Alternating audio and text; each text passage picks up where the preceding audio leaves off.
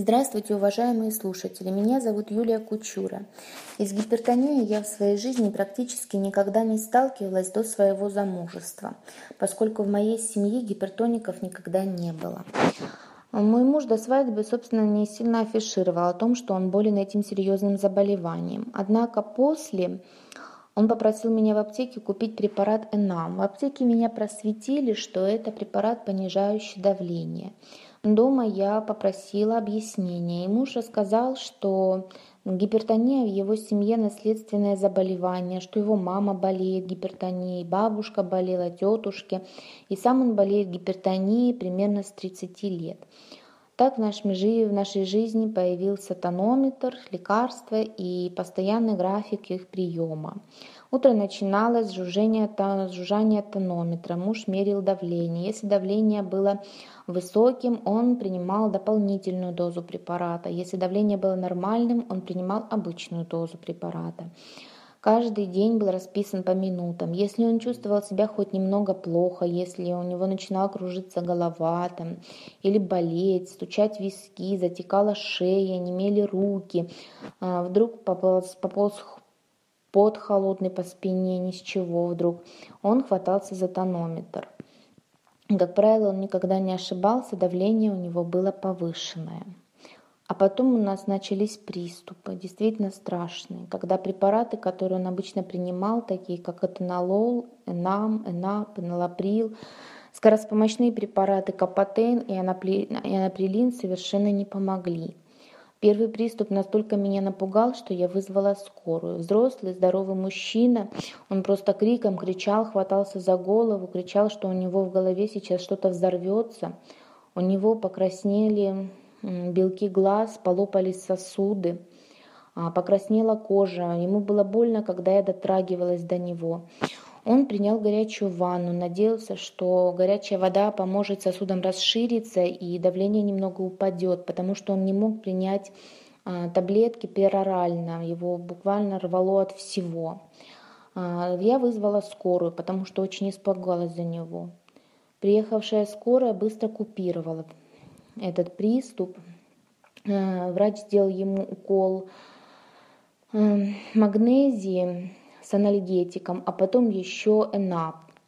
И сказал, что ему нужно обратиться к врачу. Но мой муж не пойдет никогда к врачу, потому что он их просто я не знаю, как это объяснить. Наверное, это детская травма. Он в детстве очень часто лежал в больницах, и поэтому сейчас он не, поси... не посещает врачей вообще, что бы у него ни болело. Мне кажется, даже если он сломает ногу, он будет лежать дома, но никуда не пойдет.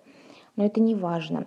Важно, что приступы стали проявляться часто. Сначала раз в месяц, потом раз в неделю. Потом настал такой момент, когда приступы один за другим следовали буквально несколько дней. И последний приступ мне пришлось вызывать скорую три или четыре раза. И они очень долго не могли сбить ему давление. То есть они сбивали давление, оно моментально повышалось снова. Они снова сбивали давление, и оно моментально повышалось снова. Я сейчас только понимаю, в каком я аду жила, потому что я все время ждала самого худшего – страшные головные боли, я думала, что у него в любой момент может случиться инсульт. Я его умоляла сходить к врачам, но это буквально ничего не давало. Ему было, в общем-то, наверное, наплевать на мои просьбы, да и на себя тоже. И тогда я вспомнила, что моя бабушка собирала черноплодную рябину у нас в, саду, э, засыпала сахаром и носила к соседке, которая тоже страдала гипертонией. Я собралась, поехала на рынок и купила черноплодную рябину. На мое счастье, была осень, черноплодной рябины везде было, в общем-то, завались, как грязи. Я купила, перемолола, засыпала сахаром и стала ему класть по чайной ложечке в чай три раза в день.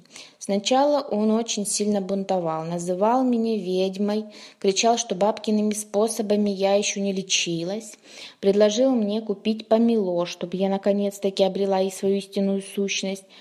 Но я упорно сыпала ему черноплодную рябину в чай. Упорно. И, наконец, он стал его пить. И он увидел, что ему помогло. Все случилось достаточно быстро. Буквально за неделю стабилизировалось давление. Настолько стабилизировалось, что мы, в общем-то, смогли отказаться от лекарств. Приступы не повторялись во все то время, пока мы принимали препарат. А принимали мы его в течение трех месяцев. И мне кажется, мой муж уверовал в целебные свойства черноплодной рябины.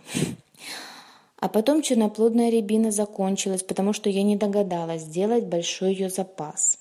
И приступы буквально через пару недель вернулись в прежнем количестве, с прежним давлением, с прежним кошмаром. Но я уже была готова, я полезла в интернет и стала искать сведения о травах, которые лечат гипертонию или ее облегчают.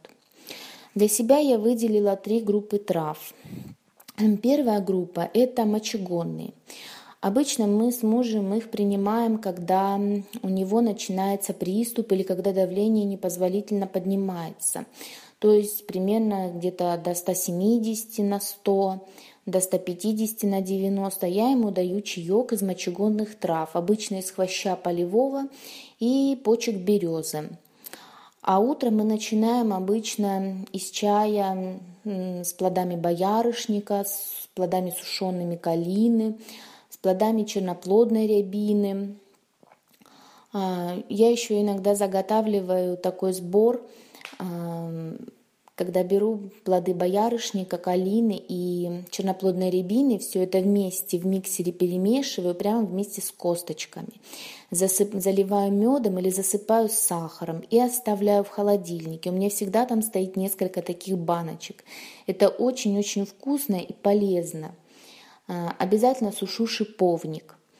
А, следующая группа – это успокаивающие травы. Это пустырник, валериана. У нас они дома постоянно а, в чайных пакетиках, в различных сборах. Мелиссу я выращиваю на подоконнике, так же, как и мяту перечную. Фенхель я выращиваю у себя на подоконнике. Это очень-очень красивое растение и очень полезное укроп аптечный или фенхель. Семена очень помогают при заболевании гипертонии, но большинство сборов и большинство э, трав я покупаю в специальных фитоаптеках, поскольку только там сырье могут э, предложить достаточно высокого качества и правильно заготовленное. Мы сейчас практически не знаем проблем с гипертонией. Мой муж принимает все растительные препараты, я надеюсь, что и дальше будет принимать. И я надеюсь, что он, наконец, понял, насколько важно, насколько важно бороться со своим недугом, а не пускать его на самотек, не отмахиваться от заболевания, а лечить его. Спасибо большое за внимание.